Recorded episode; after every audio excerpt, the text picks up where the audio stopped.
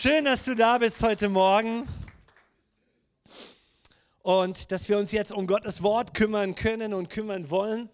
Und ich habe den, den, den Text gegriffen, der so angegeben ist für uns als Kirchen in Deutschland. Manchmal passt er, manchmal nicht. Ich glaube, heute passt er und Gott möchte uns heute Morgen etwas ganz Spezielles weitergeben. Ich weiß, das ist eine Herausforderung, äh, jeden Ostersonntag an Christen zu predigen, die schon 30, 40, 50 Jahre unterwegs sind. Und es geht ja nicht darum, etwas Neues zu finden, sondern Gottes Wort wieder neu zu beleuchten. Amen. Damit wir es von einer neuen Perspektive betrachten. Und so greifen wir heute Morgen einmal hinein in ein ganz langes Kapitel, nämlich den ersten Korintherbrief, Kapitel 15. Dazu muss ich ein paar einleitende Worte sagen. Dieser Korintherbrief war das erste Statement, soweit wir heute in der Bibelwissenschaft gekommen sind und es entdecken können, das erste Statement schriftlich verfasst über die Auferstehung von Jesus. Die Evangelien waren noch nicht geschrieben, es existierte noch kein neues Testament. Man geht davon aus, dass Paulus der Erste war, der an die Gemeinde in Korinth an eine heidenchristliche Gemeinde diesen ersten Brief geschrieben hat. Und es war ein spezieller Brief, weil es war keine theologische Abhandlung von einem Thema, sondern es war ein Antwortbrief auf die entstandenen Probleme in der damaligen Gemeinde. Und die hatten riesige Probleme in der Gemeinde. Und so switcht Paulus hin und her von 1 zu 2 zu 3 zu 4 zu 5 zu 6 und er kommt fast zum Schluss. Den 16. Kapitel können wir fast vernachlässigen. Ist noch ein Grußwort, ist noch mal ein Statement, dass Jesus lebt. Aber 15, da setzt er einen Punkt und nimmt sich 58 Verse vor, um über ein Thema zu sprechen, wo wir gar nicht erkennen können, dass das eine Frage war. Doch, es wird dann eine Frage bei den Korinthern. Da waren einige nicht einverstanden mit seinem Statement über die Auferstehung Jesu Christi und deine und meine, wir können es auch übertragen auf unser Leben heute, deine und meine Auferstehung auf die du wartest. Amen. Das ist sein Thema. Die Auferstehung Jesu Christi und deine und unsere Auferstehung.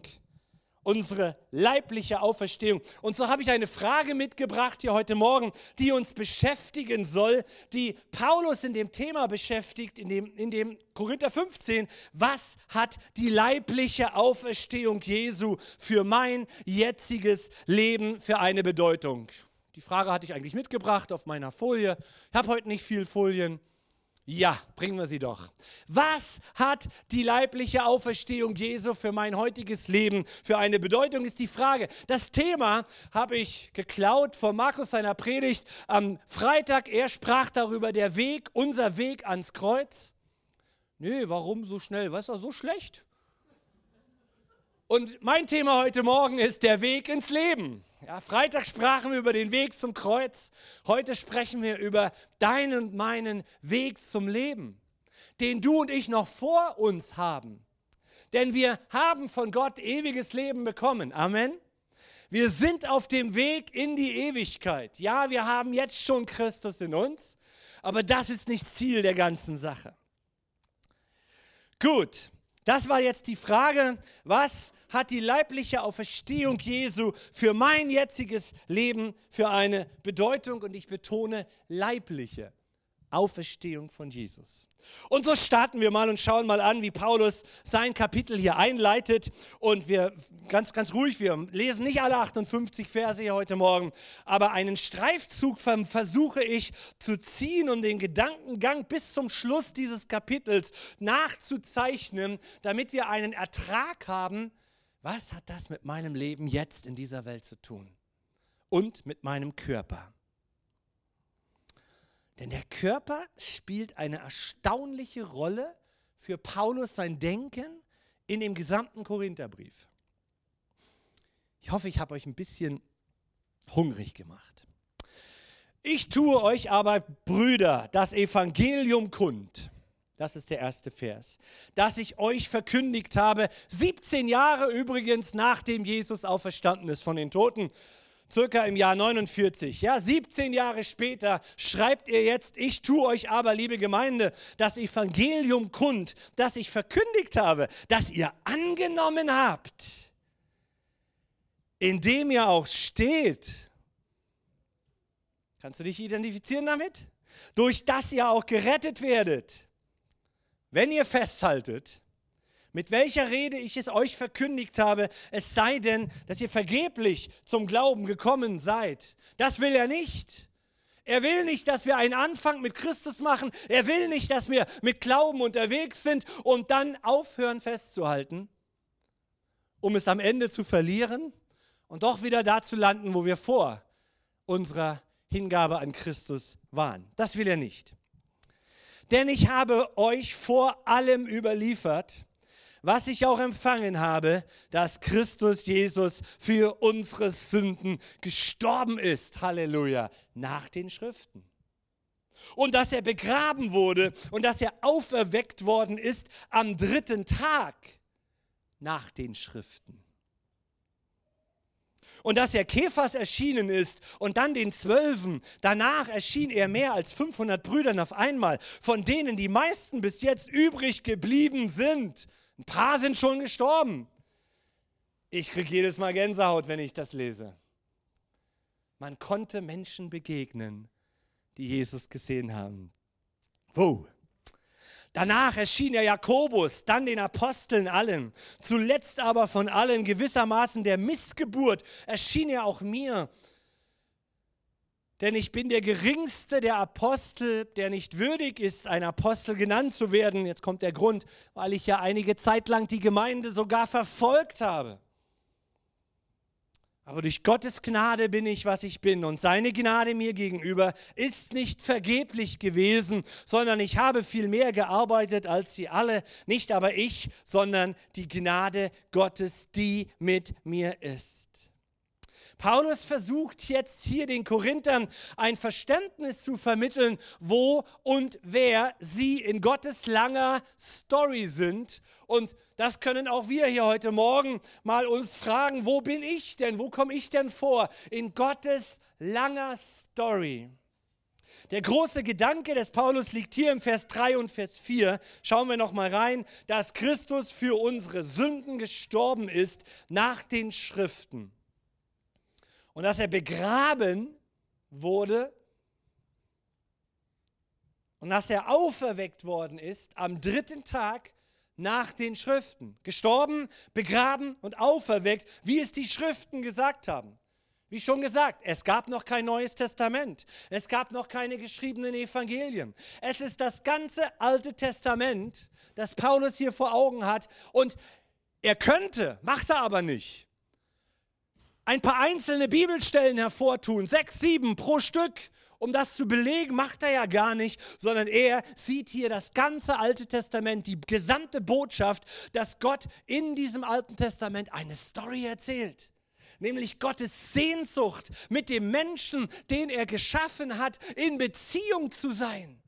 Das ist die Story des, der Bibel. Er will in Beziehung sein. Er schuf den Menschen nach seinem Bild. Und es war so mega super im Paradies, auf diesem Fleck Erde, bis die Rebellion kam. Und an Ostern explodierte diese Story förmlich zu ihrem Höhepunkt und schafft damit eine ganz neue Dimension für den gefallenen, von Gott abgefallenen Menschen. Der Messias, der Erlöser ist gekommen, und besonders durch seinen Tod und durch sein Begrabenwerden und durch seine Auferstehung bekommen wir ein neues Leben, wenn wir daran glauben. Die Pharisäer forderten mal von Jesus ein Zeichen. Erinnert ihr euch, wenn ihr Bibel lest? Und Jesus war erbost darüber, weil es eine Frechheit war. Und dann sagt er, ihr kriegt kein Zeichen, es sei denn dieses eine, nämlich das Zeichen Jonas. Schon mal gelesen? Jona. Was war mit Jona? Jona, wurde vom, Jona wollte nicht evangelisieren, er wollte nicht zu den Heiden, er wurde verschluckt vom Fisch. Wie lange? Drei Tage. Drei Tage, Eddie. Und er sagt, so wie Jona drei Tage im Bauch des Fisches war, und danach ging er hin und predigte den Heiden in Ninive das Evangelium. So werde auch ich drei Tage in der Erde im Grab liegen und dann predige ich das Evangelium den Heiden. Das ist das Zeichen, was ihr kriegt. Das ist der Schriftbeweis, auf den Paulus hier Bezug nimmt. Neben Jesaja 6 und anderen. Und die Frage, die ich habe, ist, warum ist Jesus denn nicht gleich noch in der Freitag, in der Samstagnacht drei Stunden nach dem Kreuz, als er tot war, gleich wieder auferstanden? Warum musste man ihn drei Tage in ein menschliches Grab legen? Warum drei Tage Körper im Grab? Und warum dann die ganzen Berichte hier bei Paulus ausführlich, er wurde gesehen? Weil er er war und man ihn mit seinem Körper kannte. Kannst du diese Geschichten ablaufen lassen vor deinen Augen, wie Jesus mit seinem Körper durch Jerusalem, durch Israel lief, die Kranken heilte, die Traurigen tröstete, Menschen Hoffnung zusprach. Man kannte ihn, man sah ihn und man erkannte ihn, als er auferstanden war. Die Jünger liefern ein Zeugnis. Paulus, nackig im Boot, sagt, boah, es ist der Herr. Petrus, Schuld, danke. Pet natürlich Petrus. Und jetzt hier, er erschien dem Petrus, dann den Zwölfen im Vers 5. Danach erschien er mehr als 500 Menschen auf einmal, von denen die meisten bis jetzt noch leben. Danach erschien er dem Halbbruder von Jesus, Jakobus, dann den Aposteln allen, zuletzt dem Paulus vor Damaskus in einer genialen Erscheinung. Und dann hörten die Erscheinungen auf. Es geht Paulus um die Tatsache, dass viele Menschen Jesus nach seiner Auferstehung ihn erkannten, weil Jesus in seinem verwandelten, aber dennoch in seinem Körper erschien. Und Paulus betont im Korinther 15 den Körper Jesu und unseren. Das sehen wir gleich. Dem Thomas sagt Jesus, leg deine Hände in diese Wunde. Heißt, es ist der Körper, der am Kreuz hing. Seid ihr da? Nur etwas verwandelt. Aber es ist der Körper, den Gott ihm gegeben hat vor der Auferstehung. So wie Gott dir einen Körper gegeben hat vor deiner Auferstehung. Und in diesem Körper wirst du leben nach deiner Auferstehung. Dein Körper hat eine Bedeutung für die neue Welt. Was du in deinem Körper tust in dieser Welt, hat eine Bedeutung für die neue Welt.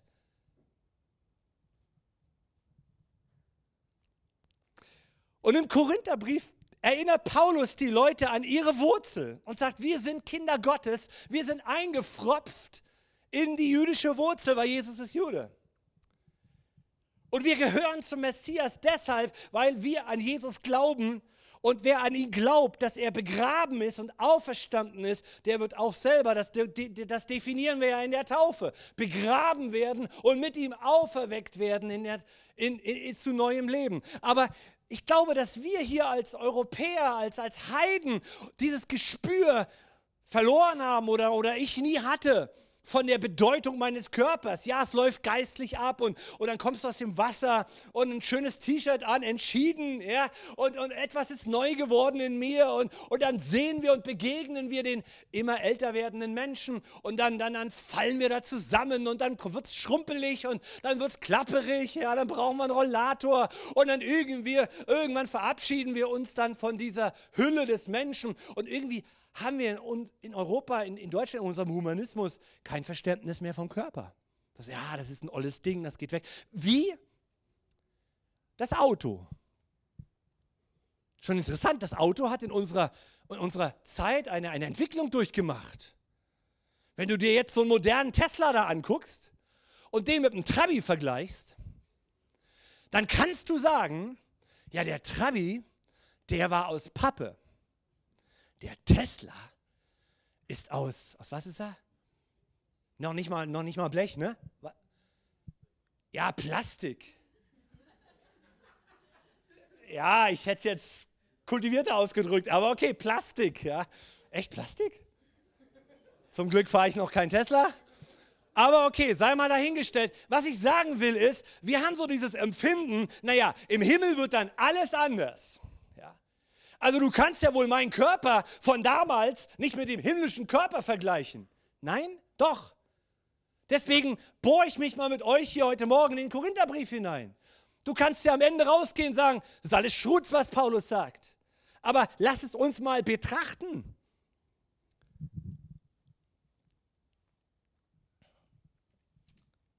Ganze Botschaft, früher tatet ihr den ganzen Mist in eurem Leben. Jetzt seid ihr durch Christus zu einem neuen Menschen geworden. Jetzt lasst den ganzen Dreck.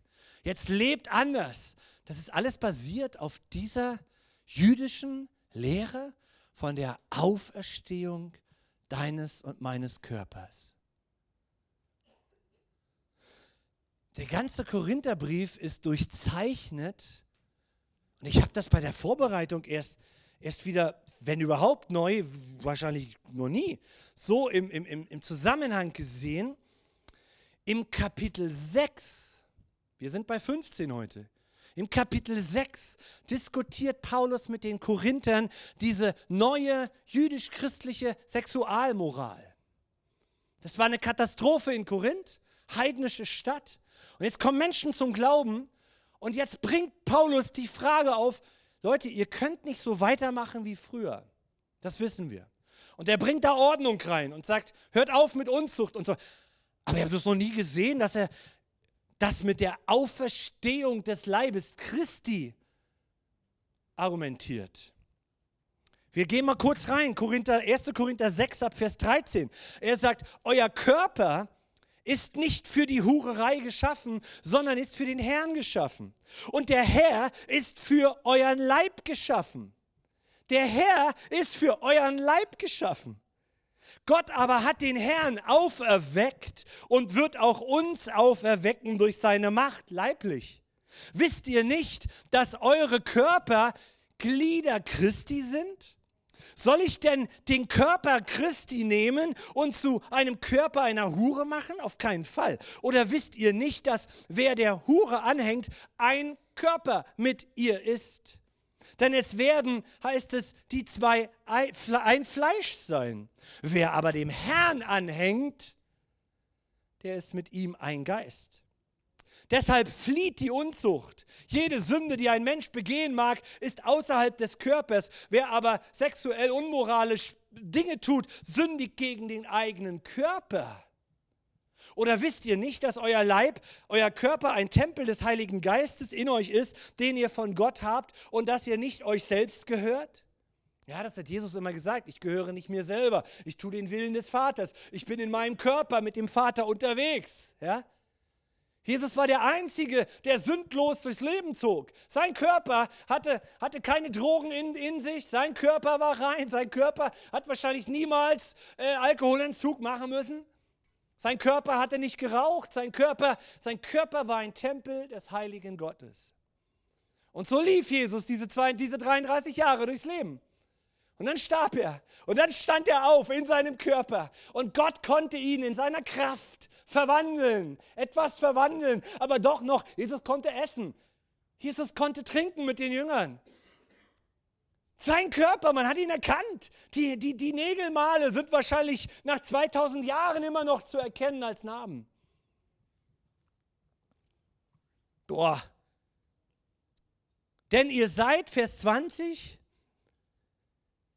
um einen Preis erkauft, ja, um den Preis der Auferstehung von Jesus.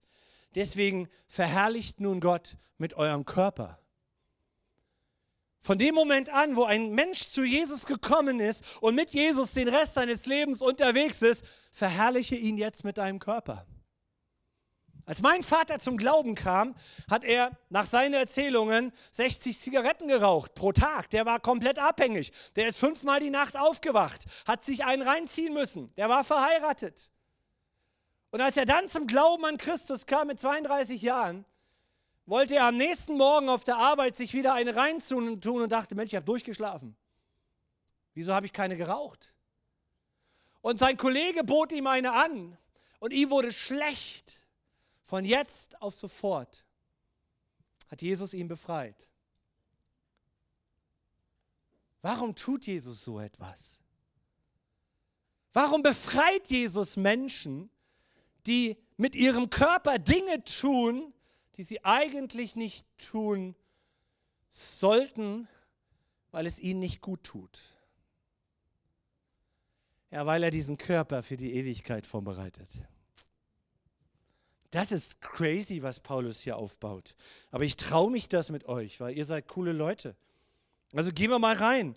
Gott, sagt Paulus hier, diese Verse, die wir gelesen haben, hat euch durch den Tod von Jesus für sich erkauft. Und Gott wird euren Körper zu neuem Leben erwecken, wie er Jesus seinen Körper zu neuem Leben erweckt hat. Was ihr also in eurem gegenwärtigen Körper seid und in ihm tut, ist von entscheidender Bedeutung für euer kommendes Leben. Das ist die Botschaft des Paulus. Wir sehen das auch im Kapitel 11. Da diskutiert er den Umgang der Korinther mit dem Abendmahl und sagt, Leute, besinnt euch doch mal, ihr macht eine Fressgelage daraus.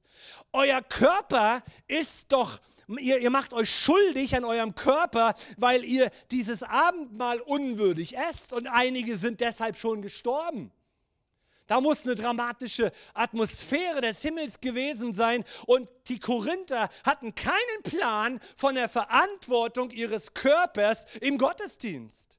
Und Paulus bringt beides zusammen und sagt, Abendmahl hat etwas damit zu tun, wie du mit deinem Körper im Alltag unterwegs bist. Das habe ich so noch nicht gesehen. Auch nicht als studierter Theologe und Pastor. Und dann Kapitel 13. Da macht er dieses hohe Lied der Liebe auf und sagt, und, und der tiefste Gedanke dieses 13. Kapitels ist, dass die Liebe das ist, was in die neue Welt hineinreicht. Die Liebe bleibt, die Liebe vergeht nicht. Und die Liebe ist jetzt schon ausgegossen in euren Körper, in eure Herzen, jetzt schon drin. Die Tatsache, dass es eine neue Welt gibt und dass sie in Jesu Auferstehung bereits begonnen hat und dass allen, die zu Gott gehören, neue Körper gegeben werden, um Anteil an der neuen Welt zu haben, ist Paulus sein grundlegendes Thema in diesem ganzen Kapitel. Und wir müssen uns im Klaren sein, was das Wort Auferstehung als solches für Paulus und seine Zuhörer bedeutet. Das bedeutete damals im jüdischen Kontext nicht Leben nach dem Tod. Es war nie ein allgemeiner Begriff für verschiedene Glaubensüberzeugungen im, von Menschen, die irgendwelche Ideen haben, was passiert nach meinem Tod. Es bedeutet ganz spezifisch, dass Menschen, die bereits tot waren, neue Körper bekommen würden und dass sie in ein verkörpertes Leben zurückkehren würden. Um Ostern wird uns berichtet, wir waren kürzlich in Israel, in Jerusalem und der Ölberg ist ja mittlerweile fast ein riesiger Friedhof. Da sind ja Tausende von, von Gräbern da. Und das war damals schon die, die, die Beerdigungsstätte von, von, von den Juden. Und dann heißt es, als Jesus auferstand von den Toten oder auch als Jesus am Kreuz verschied, dann kamen die Leute da raus, liefen den Ölberg runter, klopften zu Hause an, Mutti, ich bin wieder da. Ist das scary? Und und das war kein Geist, das war kein Gespenst, das war nicht, das war nicht die, die, die nebulöse Agathe.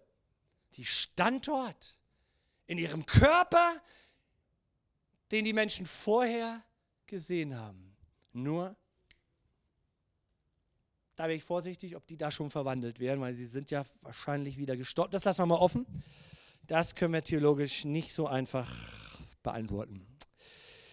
Die Auferstehung Jesus, unsere grundlegendste Wirklichkeit für uns Christen auf unserem Weg ins Leben. So, und damit hatten einige Korinther jetzt Probleme und Paulus fragt, was wäre denn dann eigentlich mit unserem Glauben, wenn mal Jesus mal angenommen nicht auferstanden wäre? Nicht in einer neuen Verkörperung seines alten Körpers wieder da wäre. Was, wäre, was, würde, was, was kommt raus, wenn man sich geirrt hätte? So geht er jetzt im Vers 17 dort rein und sagt, nur mal, greifen nur mal ein paar Verse, wenn aber Christus nicht auferweckt ist, ja, dann ist euer Glaube nichtig und dann seid ihr immer noch in euren Fehlern und getrennt von Gott. Also auch die, die schon mit Jesus unterwegs verstorben sind und verloren gegangen sind.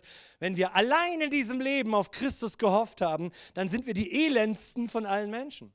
Nun aber ist Christus, und das ist ein Statement, das hat never ever hat er das geglaubt, ja? sondern Paulus sagt, was ich glaube ist, Christus ist auferstanden und Punkt. Und er ist aus den Toten auferweckt, der Erstling der Erschlafen, Entschlafenen. Das hat auch seine jüdische Vorstellung gesprengt, denn die Juden dachten, wenn der Messias kommt, dann werden wir alle verwandelt. Nee, erstmal kam nur er alleine. Und wir leben jetzt in der Zwischenzeit. Was hat Jesus seine Auferstehung mit unserem Leben zu tun? Nun, wir leben noch inmitten dieser zu Ende geschriebenen werdenden Story und tragen jetzt Verantwortung für unseren Körper. Denn ja, durch einen Menschen kam der Tod, so kam auch durch einen Menschen die Auferstehung der Toten. Waren das nicht zwei? Da sehen wir wieder paulinisches Verständnis. Frau und Mann sind eins. Eins. Das ist ein Mensch. Ja, es ist gut, dass es Frauen gibt, es ist gut, dass es Männer gibt. In Ergänzung kommen wir der Idee Gottes sehr, sehr nah. Denn wie, alle, denn wie Adam in Adam alle starben, so werden auch in Christus alle lebendig gemacht. Mit der Auferstehung Jesu hat sich eine neue Welt aufgetan. Das ist explodiert am, äh, äh an diesem Ostermorgen, in der, in der die beherrschende Sünde und der Tod von Jesus gebrochen wurden. Paulus sagt, Jesus ist auferstanden und er ist der Erste in der Schöpfungsordnung. Ein Mensch haben Gottes Schöpfungsordnung ins Chaos und in Rebellion gestürzt. Und ein Mensch, Jesus, sorgt wieder dafür, dass diese Schöpfung von Gott gedacht im Paradies wieder hergestellt wird. Das ist die Verwandlung. Diese Welt hat seit 2000 Jahren diese Nachricht erhalten, dass es doch einen Weg in die Zukunft gibt. Nicht Elon Musk wird das schaffen, sondern Jesus hat es geschaffen. Es gibt eine neue Welt. Einen Weg in eine neue Welt, die größer, die schöner, die mächtiger, die herrlicher ist als alles, was wir bis jetzt wahrnehmen können. Seid ihr da? aber eben eine nächste reale Welt, kein Gespensterfilm, in dem wir durch die Gegenden fliegen, auch keine Philosophie neben vielen anderen Wunschvorstellungen. Es ist alles von Gott geordnet. Vers 23. Jeder aber in seiner eigenen Ordnung, der Erstling Christus und dann die, welche Christus gehören, bei seiner Ankunft. Dann kommt das Ende, wenn er das Reich dem Gott und dem Vater übergibt und wenn er alle Herrschaft und alle Gewalt und alle Macht weggetan hat. Denn er muss herrschen, bis alle Feinde unter seine Füße gelegt werden. Als letzter Feind wird auch der Tod weggetan. Gottes Gesalbter ist in der Lage, am Ende auch den Tod wegzunehmen, vor dem wir alle einmal stehen. Der Tod war die Aufhebung der Schöpfung Gottes im Paradies. Mit dem Tod kam das Ende der damaligen Schöpfung. Aber sie ist ja nicht zu Ende, sondern Gottes große Story wartet darauf, dass das wieder vervollständigt wird, was Gott angefangen hat. Aber dazu muss der Tod beseitigt werden auch der Tod in mir. Und deswegen brauche ich Jesus. Weil er ist der Sohn Gottes, der sich für uns an, an unserer Stelle hat hingeben können. Wenn wir gestorben wären für unsere Sünden, hätte das nicht funktioniert. Du brauchst ein Opfer. Und Jesus war das Opfer. Und jetzt kommt er heraus als neuer Mensch und ist schon da für die neue Welt fertig. Und du und ich, wir warten noch drauf. Im Vers 34 sagt Paulus, kommt zur Besinnung, lasst euch ausrichten, hört auf zu sündigen. Mensch, einige von euch Korinthern kennen Gott ja einfach noch gar nicht. Und ich sage euch dies, um euch zu beschämen. Oh ja, gut, dass ich das nicht sagen muss. Ja, ich darf mich auch schämen als Christ, wenn ich Gottes Ruf ignoriert habe. Ich darf mich schämen, Scham ist gut. Scham hilft mir, ins Licht zu kommen. Sagen, Jesus, ich will nicht so weitermachen wie bisher. So, jetzt Vers 5, Vers 35. Es wird aber jemand sagen, wie werden die Toten jetzt auferweckt? Und mit was für einem Leib kommen sie? Das ist ja unsere Frage hier. Dummkopf, sagt Paulus im Vers 36. Was du säst, wird nicht lebendig, es sterbe denn. Hat Jesus auch gesagt, ne? wenn das Weizenkorn nicht in die Erde fällt Und was du säst, du säst nicht den Leib, der werden soll, sondern ein nacktes Korn. Es sei von Weizen oder von einem der anderen Samenkörner. Das heißt, wenn aus dir etwas Gescheites werden soll für die Zukunft, dann musst du dich jetzt mit deinem Körper aussäen, damit ein neuer Körper von dir entsteht, ein verwandelter. Was du sähst, ist nicht dein Leib, der werden soll, sondern du gibst deinen alten, dein nacktes Korn, das gibst du in die Erde hin. So ist auch die Auferstehung der Toten. Es wird gesät in Vergänglichkeit und es wird auferweckt in Unvergänglichkeit. Aber mal ehrlich, das Weizenkorn ist doch nachher immer noch Weizen. Und das, der Apfelkorn ist doch nachher kein Weizen. Und so argumentiert er dann weiter. Aus Zeitgründen lasse ich das weg. Hochinteressant. Er sagt, die Sterne, alle haben doch ihre Bedeutung, aber sie sind doch nicht wie wir. Aber du bist doch wie ich. Nein, du bist wie du, wollte ich sagen. Du bist doch wie du. Und dein Körper wird verwandelt werden. Dieser Begriff, so auch die Auferstehung der Toten. Es wird gesät in Vergänglichkeit, es wird auferweckt in Unvergänglichkeit. Es wird gesät in Unehre, es wird auferweckt in Herrlichkeit. Gesät in Schwachheit, auferweckt in Kraft. Es wird gesät ein natürlicher Leib und es wird auferweckt ein geistlicher Leib. Es wurde ein natürlicher Jesus ans Kreuz geschlagen und es wurde auferweckt ein geistlicher Leib. Nur, dass im Deutschen die Begriffe natürlich und geistlich irreführend sind. Viele denken, es bezieht sich, wie ich vorhin gesagt habe, auf das Material. Naja, früher waren wir Trabi, jetzt sind wir Plaste. Nein, ähm, das sagt Paulus nicht. Sondern im nächsten Vers deutet er darauf hin, was er sagen will. Siehe, ich sage euch ein Geheimnis. Wir werden nicht alle sterben, wir werden aber alle verwandelt werden. In einem Nu, in einem Augenblick, bei der letzten Posaune. Denn Posaunen wird es, die Toten werden auferweckt werden. Da spielt es keine Rolle, ob Jesus jetzt wiederkommt oder du sterben wirst mit 90. Wenn die Posaune erschallt, gehen wir alle ihm entgegen und dann werden wir unvergänglich sein und wir werden verwandelt werden. Denn dieses Vergängliche muss Unvergänglichkeit anziehen. Und dieses Sterbliche muss Unsterblichkeit anziehen. Nicht ein Papptrabi muss Plastik anziehen, sondern die Plastik muss etwas verwandelt werden. Die Energie muss geändert werden. So wie jetzt Tesla etwas verändert hat am Auto. Neulich fuhr ich mit einem Pastorenkollegen, ja, und dann macht er die Motorhaube auf. Da kannst du mal gucken, da ist nichts mehr drin. Was früher so schön.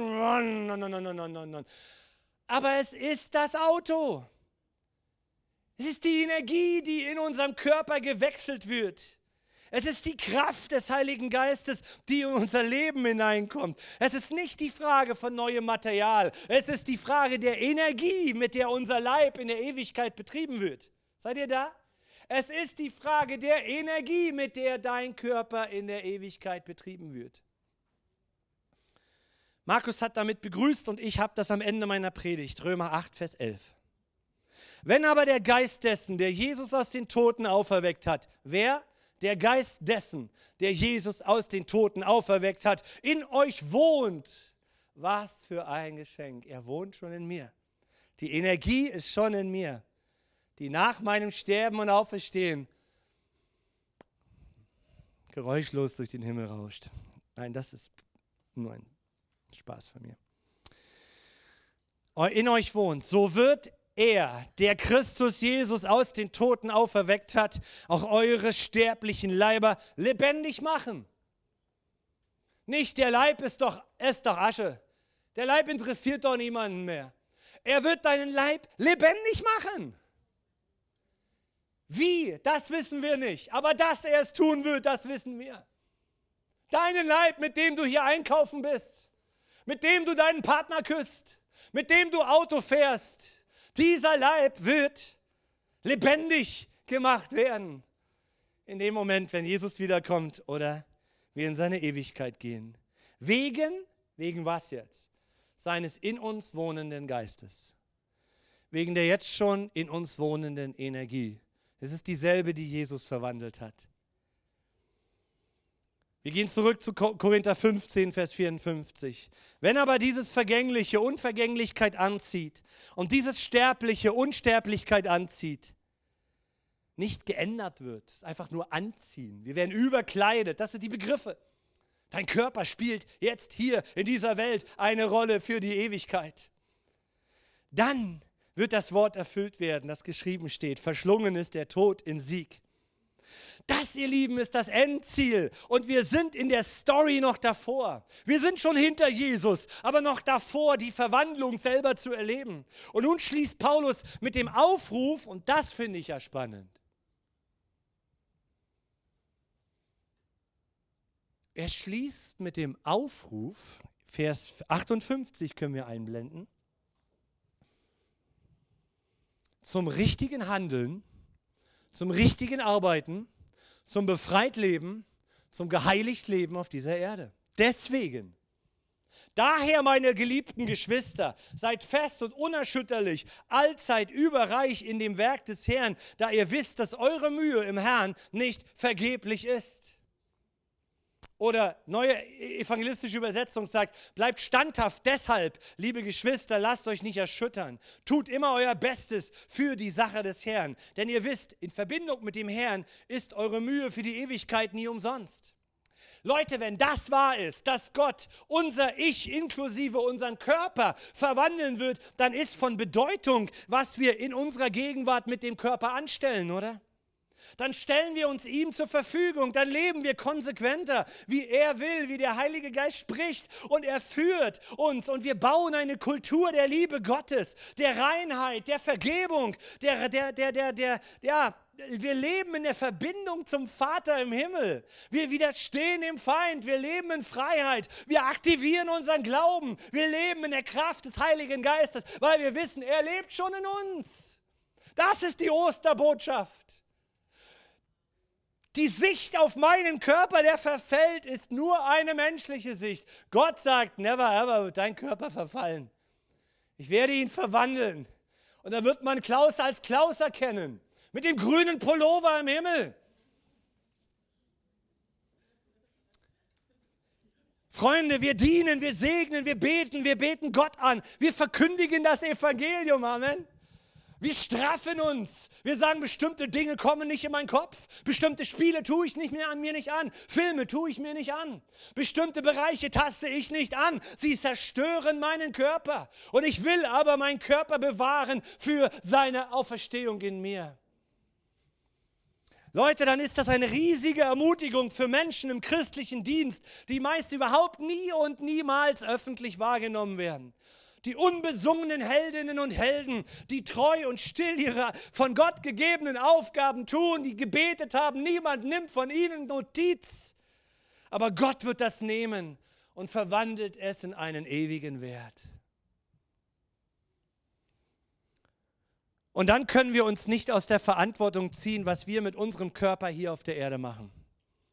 Wenn das alles, was wir gegenwärtig im Herrn tun, bleibenden Wert hat, bedeutsam ist, auf ewig Bestand hat, dann möchte ich den Schluss aus dieser Predigt ziehen und sagen, ja Herr, ich sage ja zu deinem Dienst in mir und zu meinem Dienst zu dir und zu meinem Job und zu meiner Heiligung und zu meinem Bereichen in meinem Leben, wo ich Dinge nicht mehr tue, die ich früher tat. Diese Vergebung ist ja nicht einfach eine never-ending Love Story Geschichte von Hollywood sondern Jesus hat seinen Preis für dich gegeben, damit du ausbrechen kannst aus der Macht deiner Sünde. Da spielt das Alter keine Rolle und wir können es zu jedem Mal. Und ich arbeite mit dem Heiligen Geist in meinem Leben an Bereichen, wo ich sage, Heiliger Geist, da sprechen wir schon so lange drüber und ich merke, es wird immer besser, immer besser und immer besser. Aber ich will gänzlich frei werden von davon. Gänzlich.